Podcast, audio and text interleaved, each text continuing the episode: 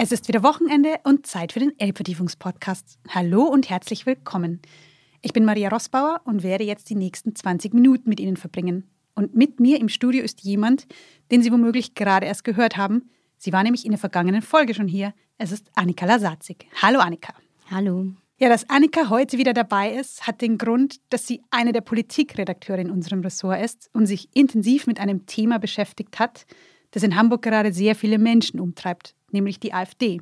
Anfang Januar hat ja das Recherchenetzwerk Korrektiv über ein Treffen von bekannten Rechtsextremen und Mitgliedern der AfD berichtet, auf dem auch über den Plan gesprochen wurde, massenhaft ja für sie unerwünschte Menschen aus Deutschland zu vertreiben.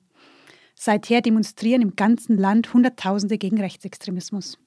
In Hamburg ist die AfD seit 2015 in der Bürgerschaft vertreten, aktuell mit sieben Abgeordneten. Und als hier für den 19. Januar eine große Kundgebung gegen Rechtsextremismus auf dem Rathausmarkt angesetzt wurde, hat die Partei kurzfristig für eben diesen Tag eine Fraktionssitzung im Rathaus angesetzt. Dadurch sind nach dem Bannkreisgesetz der Stadt Hamburg Versammlungen in der direkten Nähe zum Rathaus untersagt, also konnten sich die Menschen nicht wie geplant dort treffen und die Kundgebung wurde bekanntermaßen zum Jungfernstieg verlegt. Hat dich denn die Aktion der AfD hier jetzt überrascht? Nee, die Aktion hat mich eigentlich nicht überrascht, weil sie ziemlich beispielhaft war für die Argumentationslogik und auch so Kommunikation der Partei. Die Hamburger AfD sieht die Korrektiventhüllung als Hass- und Hetzkampagne, als linke Verschwörungstheorie. Und das sind jetzt nicht meine Worte, ich zitiere hier aus Pressemitteilungen der Partei. Die AfD inszeniert sich also als Opfer und hat dafür auch ein demokratisch legitimes Mittel in dem Fall genutzt, also das Bannkreisgesetz hier angewendet. Die AfD hätte sich natürlich auch vom Rechtsextremismus distanzieren können und einfach bei der Demo mitlaufen können. Stattdessen hat sie sich vom Engagement gegen den Rechtsruck distanziert und offenbart damit eigentlich, was sie von den freiheitlich-demokratischen Grundwerten wirklich hält. Aber die Hamburger AfD galt doch lange als gemäßigt im Vergleich zu anderen Landesverbänden.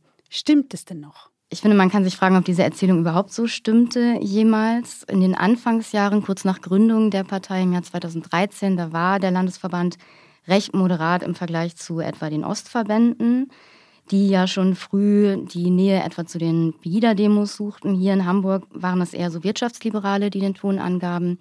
Zum Beispiel der VWL-Professor Bernd Lucke, einer der Mitgründer der Partei und anfangs auch so das prominenteste Gesicht der AfD, würde ich sagen, kommt aus Hamburg. Der Fokus lag damals auf Wirtschaftspolitik, auf Eurokritik und der Schwerpunkt verschob sich dann aber auch hier in Hamburg recht schnell auf Migrationspolitik und auf Flüchtlingsfragen. Und das eigentlich auch schon vor dem Herbst 2015, als dann viele Geflüchtete kamen. Also ich erinnere mich daran, dass schon Anfang 2015 auf Parteiveranstaltungen der AfD Frauen mit Burka als schwarze Monster bezeichnet wurden zum Beispiel. Das ist alles gut dokumentiert. So die letzten moderaten Figuren haben sich dann so um 2018, 2019 herum aus der Partei zurückgezogen. Etwa der ehemalige Fraktionsvorsitzende Jörn Kruse, der mittlerweile bei der CDU ist. Und ja, mittlerweile geben andere Leute bei der Hamburger AfD den Ton an. Und wer sind denn die Menschen, die jetzt bei der AfD? Also die Fraktion wird geführt von Dirk Nockemann und Alexander Wolf. Das sind zwei Männer, die so recht hanseatisch, bürgerlich auftreten, beide aber durchaus auch radikale Positionen vertreten. Also Nockemann war unter Schill, manche erinnern sich vielleicht noch an die Schill-Partei vor 20 Jahren, Innensenator, der fällt hier immer wieder auf durch eine sehr harte Law-and-Order-Rhetorik.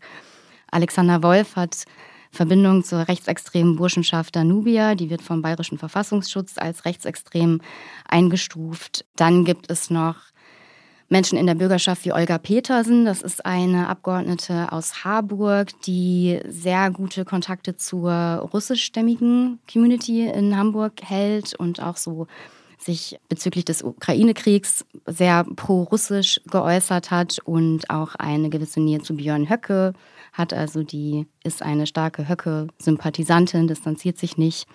Und das sind so die Figuren, mit denen wir es in Hamburg mittlerweile zu tun haben.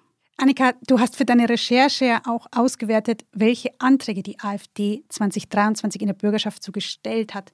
Kannst du das einmal umreißen? Worum geht es der AfD denn hier inhaltlich?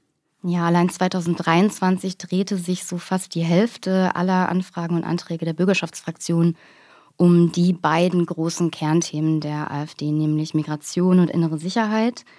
Diese beiden Themen werden hier auf Hamburg gedreht, kann man sagen. Es geht dann zum Beispiel um das Islamische Zentrum an der Alster. Das ist eine sehr große Moschee, die Verbindungen zum iranischen Regime hat und auch vom Verfassungsschutz beobachtet wird. Es geht um die Kriminalitätsentwicklung am Hauptbahnhof. Dort wurden in letzter Zeit mehr Gewaltdelikte registriert. Es wird allerdings auch mehr kontrolliert.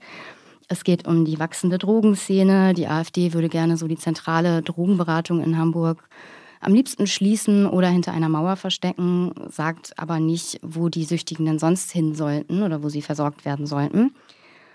Und was auch immer wieder auffällt, auch andere Anträge, die sich so vordergründig mit anderen Themen befassen. Hier in Hamburg zum Beispiel sind die Themen Verkehr und Wohnen auch immer ganz stark. Damit kann man äh, viele Menschen begeistern oder auch aufregen. Auch diese Themen werden hier auf die Flüchtlingsfrage gedreht. Da geht es dann zum Beispiel darum, wie viele Parkplätze einer Flüchtlingsunterkunft weichen müssen.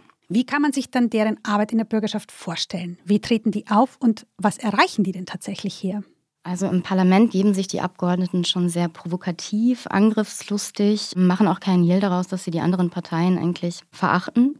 Sie nutzen ihre Redezeit sehr oft, um gegen die Politik der Ampelregierung zu wettern. Oft geht es dann also eigentlich um Bundespolitik. Zuletzt waren da zum Beispiel die Kürzungen des Haushalts nach dem Haushaltsurteil ein gefundenes Fressen. Ich hatte mich für die Recherche auch so in den Bezirken umgehört und in den Bezirksparlamenten ist das Bild ganz unterschiedlich. Da gibt es teilweise AfD-Fraktionen, die sehr präsent sind, die viele Anfragen stellen. Oft ist es aber auch so, dass die Abgeordneten gar nicht erst erscheinen, also dass die quasi die Sitzungen schwänzen und deshalb die anderen Politiker, Politikerinnen, mit denen ich geredet hatte, gar nicht so viel über die AfD sagen konnte, weil sie meinten, auch wir, wir sehen die hier eigentlich selten. Und abseits des Parlaments tritt die AfD in Hamburg bisher eher wenig in Erscheinung. Und ich glaube, das hat mich so am meisten überrascht bei der Recherche, dass die AfD es hier gar nicht nötig hatte, zuletzt wirklich Straßenwahlkampf zu betreiben oder großartig zu, zu mobilisieren. Es ist so einmal im Monat gibt es eine Parteiveranstaltung im Rathaus, die heißt Fraktion im Dialog. Dazu werden auch externe Gäste eingeladen. Im Dezember war das zum Beispiel Alexander Gauland. Ansonsten hat die AfD gerade das Problem, dass sie einfach keine Räume in Hamburg bekommt. Also es gibt eigentlich keine Gastronomen und Hotelbesitzer mehr, die so Räume an die AfD vermieten möchten, aus Überzeugung oder auch aus Sorge vor Protesten. Das heißt also, die AfD ist hier so im Stadtbild eher wenig präsent. Sie mobilisiert in sozialen Netzwerken. Also nutzt YouTube, Twitter, Instagram und so weiter, streamt dort ihre Bürgerschaftsreden. Und das scheint auch zu funktionieren. Die AfD scheint ja auch hier in Hamburg im Aufwind zu sein. Wenn denn jetzt am Sonntag keine Demo wäre, sondern Wahl, wie viele Hamburgerinnen und Hamburger würden Sie denn wählen jetzt? Was weiß man denn darüber? Ja, also erstmal bei der letzten Bürgerschaftswahl vor jetzt etwas mehr als vier Jahren lag die AfD bei knapp über fünf Prozent. Und die letzte Meinungsumfrage in Hamburg gab es im Herbst letzten Jahres. Da lag die AfD plötzlich bei 14 Prozent. Also von 5 auf 14 ein gewaltiger Sprung und ein Trend, der auch viele Menschen in Hamburg aufgeschreckt hat. Man hat ja lange gedacht, dass in einer weltoffenen Metropole, also in einer Stadt wie Hamburg, rechte Parolen nicht so leicht verfangen. Wie kann das denn sein, dass nun doch so viele Menschen mit der AfD sympathisieren? Da frage ich mich, ob das eigentlich so stimmt, dass rechte Parolen hier nicht verfangen. Also mal so ein Blick in die Vergangenheit. Mitte der 90er gab es schon mal zwei rechtsextreme Parteien, die DVU und die Republikaner. Die waren recht erfolgreich und beide sind so ganz knapp an der 5%-Hürde gescheitert. Hätten die sich einfach zusammengetan, dann hätten sie wahrscheinlich den Einzug ins Parlament locker geschafft. Und 2001 gab es dann die eben schon erwähnte Schill-Partei rund um den späteren Innensenator Ronald Schill, die dann beim ersten Anlauf bei der Bürgerschaftswahl knapp 20 Prozent der Wählerstimmen einkassiert hat. Schill konnte damals ganz ähnlich wie die AfD auch mit einer harten Law-and-Order-Rhetorik punkten. Also man sieht, dass das Wählerpotenzial am rechten Rand eigentlich schon länger da ist. Und da, kurzer Exkurs, finde ich, bestätigt sich auch, was Soziologen eigentlich sagen. Also es gibt eine gewisse Masse an Wählern mit so autoritären Einstellungsmustern, die vielleicht von Partei zu Partei wandern, die dann auch mal aus Protest nicht wählen und die jetzt bei der AfD eine Anschlussstelle gefunden haben. Diese Theorie erscheint mir mit Blick auf die Hamburger Verhältnisse auch plausibel. Ja, und ansonsten sieht es eben danach aus, als könnte die AfD mit ihrem Fokus auf Migration und innere Sicherheit auch in Hamburg punkten. Denn natürlich ist es auch ein großes Reizthema hier mittlerweile. Also in Hamburg ist es eben so, dass die Flüchtlingsunterkünfte eigentlich voll sind. Flächen für neue Unterkünfte sind schwer zu finden. Und in den Schulen sind viele Kinder, die kein Deutsch sprechen. Das ist eine große Herausforderung für die Lehrkräfte. Und diese Probleme, die werden schon auch gesehen und benannt in Hamburg. Also die Sozialsenatorin selbst sagte im Herbst, dass wir am Limit dessen wären, was gute Integration in Hamburg noch möglich mache, dass die Aufnahmezahlen zu hoch seien. Also es ist nicht so, dass diese Probleme hier komplett kleingeredet würden, nur die AfD sie benennt.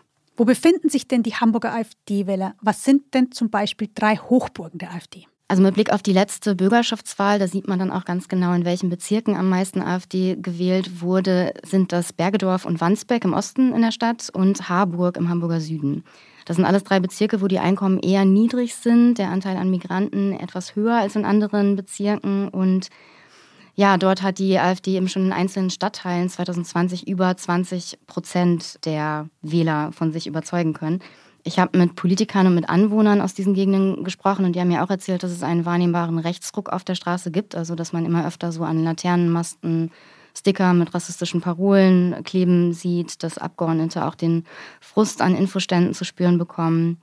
Es gibt dort teils auch großen Unmut über Flüchtlingsunterkünfte, die entstanden sind. Teils gibt es auch ja, Sorgen von Menschen, die sicherlich jetzt nicht die AfD wählen. Also ich war im letzten Frühjahr auf einer Infoveranstaltung in Neugraben, das liegt auch im Hamburger Süden. Da ging es dann darum, wie eigentlich die medizinische Versorgung gewährleistet sein soll, wenn neue Unterkünfte entstehen und hunderte neue Menschen dann in den Stadtteil ziehen. Darauf hatte die Politik nicht wirklich eine Antwort, muss man sagen. Es gibt dort ohnehin schon einen Ärztemangel und eben eine große Versorgungslücke und diese fehlende Antwort, diese Ratlosigkeit angesichts des Frusts, der Sorgen der Menschen dort vor Ort, das bleibt natürlich hängen. So, und dann ist es auch so, dass in Harburg und Bergedorf die russischstämmige Community sitzt. Das ist auch eine AfD-Stammklientel. Und es gibt dort einzelne AfD-Abgeordnete, die sehr gut vernetzt sind und eben wissen, wie sie diese Menschen erreichen können. Auch das gelingt anderen Parteien offensichtlich nicht. In einem Jahr ist ja in Hamburg Bürgerschaftswahl. Ganz ehrlich, Annika, wie schätzt du denn da Ihre Chancen ein? Ja, das ist so die große Frage und eine ganz klare Prognose möchte ich hier ungern abgeben. Also ich bin mir schon sicher, dass die AfD wieder in die Bürgerschaft einziehen wird, also bei über 5 Prozent landen wird. Wie viele Prozentpunkte sie darüber hinaus einfahren wird, das hängt auch davon ab, wie sich so die politische Gesamtlage entwickelt, würde ich sagen, was auch auf Bundesebene weiter passiert. Ich glaube, sicher ist, dass wir die Parteien nicht unterschätzen sollten, also uns nicht selber beruhigen sollten mit dieser Erzählung, dass es in Hamburg schon keine starke rechte Partei geben wird. Das Potenzial ist da und das sehen wir jetzt. Und hier nur einmal ganz kurz. Es wird gerade auch sehr viel darüber gesprochen und geschrieben, ob und wie man die AfD denn verbieten könnte.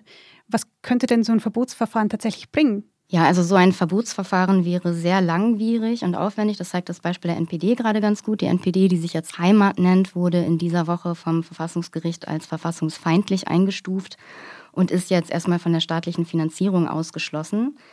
Und das, nachdem eigentlich schon seit 20 Jahren versucht wird, die NPD zu verbieten. Also darauf müsste man sich einstellen, erstmal bei dieser Frage, sollte es so ein Verbotsverfahren geben oder nicht. Dagegen spricht aus meiner Sicht, dass es ja, Solidarisierungseffekte geben könnte. Also dass es Menschen gibt, die dann sagen, ach, jetzt trete ich erst recht der AfD bei, also die auch so diesem Opferdiskurs der AfD folgen. Und das eigentliche Problem wäre natürlich nicht weg, also das Gedankengut, das Menschen überhaupt erst zu dieser Partei treibt. Diese Menschen könnten anderen rechten Bewegungen zulaufen, die dann vielleicht noch eher unter dem Radar laufen. Ich finde aber, es hat schon seinen Grund, dass das Grundgesetz über Instrumente wie so ein Parteienverbot verfügt. Das ist ja dafür da, die Demokratie zu schützen, wehrhaft zu machen, gerade wenn sich solche Gefahren auftun wie jetzt. Und man muss auch sagen, durch die Parteienfinanzierung, also Wahlkampfkostenerstattung und so weiter, hat die Partei natürlich ganz andere Möglichkeiten auch zu mobilisieren und Botschaften zu verbreiten, die dann letztlich die Demokratie schwächen können. Also insofern für ein Verbotsverfahren muss man sehr gute Beweise anführen. Man muss sehr viel Langmut beweisen und man sollte es auch nicht dabei belassen. Also es sollte nicht bei diesem Verfahren bleiben. Ich glaube, die anderen Parteien müssen die AfD auch inhaltlich stellen. Das heißt, offen zum Beispiel über Probleme der EU sprechen, aber auch klar benennen, was so ein EU-Austritt eigentlich für dramatische Folgen hätte. Oder was passiert, wenn keine ausländischen Fachkräfte mehr nach Deutschland kommen? Oder man könnte aufzeigen, dass die sozialpolitischen Positionen, die die AfD vertritt, eigentlich gerade den Menschen mit geringen Einkommen eher schaden als nutzen würden. Das alles kann man ganz klar benennen und das passiert mir gerade noch zu wenig. Ja, also das ganze Thema wirkt schon auch zermürbend und wenn man sich mit den Details befasst, womöglich noch ein bisschen mehr. Annika, was hat denn die Recherche mit dir gemacht? Ja, also ich hatte bei der Recherche schon so meine dunklen Momente, als ich mir die Umfragewerte der letzten anderthalb Jahre angeschaut habe und gesehen habe, wie rasant die AfD da aufgestiegen ist. Vor allem, wenn man diesen Trend so im Kontext betrachtet. Also gleichzeitig ist die Zahl der rechten Gewaltdelikte, also rassistisch motivierte Gewalt in Deutschland gestiegen. Ich glaube, man muss auch schon aufpassen, dass man nicht zu negativ wird. Also, dass man nicht gleich alles super pessimistisch sieht und resigniert. Das halte ich auch für eine sehr große Gefahr. In der rechten Szene wurde im Netz gerade verbreitet, dass Bilder der Demonstrationen, gerade welche vom Hamburger Jungfernstieg, manipuliert worden wären, was nicht stimmt. Aber manche Menschen fragen sich gerade schon auch, was es denn bringt, auf die Straße zu gehen, wenn die Demonstrationen dann eher den Rechten wieder Futter für Hetze geben. Wie siehst du das denn? Davon würde ich mich nicht abschrecken lassen. Dass die Rechten hier einen Anlass für weitere Agitationen suchen, ist jetzt erstmal nicht so überraschend. Ich glaube, wir, also der andere Teil der Gesellschaft, der sich für Vielfalt und gegen Rechtsextremismus einsetzt, braucht solche Bilder. Ich glaube, das macht psychologisch ganz viel einmal zu sehen, wie viele Menschen eigentlich mit diesen rechten Parolen, wie sie verbreitet werden, mit diesen geheimen Plänen, die dort ausgeheckt wurden, überhaupt nicht einverstanden sind. In den letzten Jahren waren es oft die rechten Bewegungen, die Bilder von großen Menschenmassen produzieren konnten, also sei es bei Pegida oder Corona-Leugner. Hier werden nochmal die Kräfteverhältnisse klargestellt. Ich glaube, die Mehrheit der Menschen in diesem Land steht für demokratische Werte und eben für Vielfalt. Und solche Momente auf einer Demo, auch wenn man dann eingequetscht zwischen tausenden Menschen steht, braucht es letztlich. Das gibt Kraft. Manche Menschen entdecken so erst ihr Interesse für Politik, haben den Eindruck, ach, man kann ja doch was bewegen als einfacher Bürger. Sie entwickeln daraus eine Haltung. Also ich glaube, so der psychologische Nutzen letztlich von Demonstrationen ist da nicht zu unterschätzen. In unserem Hamburg-Hack wollen wir an dieser Stelle ja immer Tipps von unseren hier geladenen Expertinnen und Experten abgreifen. Darum hier die Frage für dich, Annika. Was mache ich denn jetzt, wenn ich mich gegen Rechtsextremismus und vor allem für die Demokratie engagieren will? Genau, also so bei einer Demo pro Jahr oder so soll es natürlich nicht bleiben. Wählen gehen, würde ich sagen. Wann immer man aufgefordert ist, seine Stimme abzugeben, sollte man das tun. In diesem Jahr stehen die Bezirkswahlen in Hamburg an und die Europawahl und nächsten Frühjahr dann schon die nächste Bürgerschaftswahl. Darüber hinaus kann man sich auch im Alltag mit Betroffenen von Rassismus und Antisemitismus solidarisieren, also ihnen erstmal zuhören, nicht wegsehen, wenn irgendwo beleidigende Sprüche fallen, sich überhaupt mal damit befassen, wie viel Alltagsrassismus es leider auch immer noch in diesem Land gibt. Mittlerweile gibt es viele tolle Autorinnen, die dazu Bücher geschrieben haben. Da gibt es viele Möglichkeiten, sich zu informieren. Genauso auch im Netz bei Hass und Hetze nicht weiter scrollen, Hasskommentare melden, Anfeindungen anzeigen. Das ist mittlerweile alles möglich. Und ansonsten würde ich sagen, auch schauen, wo man sich so ganz konkret vor Ort engagieren kann. Das muss jetzt nicht unbedingt bei einer Partei oder bei einem politischen Verein sein. Man kann sich auch in Sportvereinen, Pflegeheimen, in der Nachbarschaftshilfe engagieren und so einfach das gesellschaftliche Miteinander, den Austausch fördern. Und darum geht es ja letztendlich. Also seinen Teil dazu beitragen, dass die Gesellschaft nicht weiter gespalten wird. Liebe Annika, vielen Dank, dass du da warst und uns hier dein ganzes Wissen preisgegeben hast. Sehr gerne, danke für die Einladung. Und Ihnen, liebe Hörerinnen und Hörer, vielen Dank fürs Zuhören. Danke auch dem Podcast-Ressort von Zeit Online und den Pool Artists für den guten Ton. Schreiben Sie uns wie immer gerne an hamburgerzeit.de und abonnieren Sie uns. Nächsten Samstag weckt Sie wieder Florian Zinnecker hier im Podcast und auch in der Wochenend-Elb-Vertiefung. Die wird am Samstag um 6 Uhr in Ihrem Postfach landen und mit ihr der Link zu diesem Podcast und der dann neuen Folge. Haben Sie ein schönes Wochenende und falls Sie demonstrieren gehen, ziehen Sie sich warm an. Es könnte ein bisschen windig werden, aber das halten wir hier schon aus. Machen Sie es gut und tschüss. Tschüss.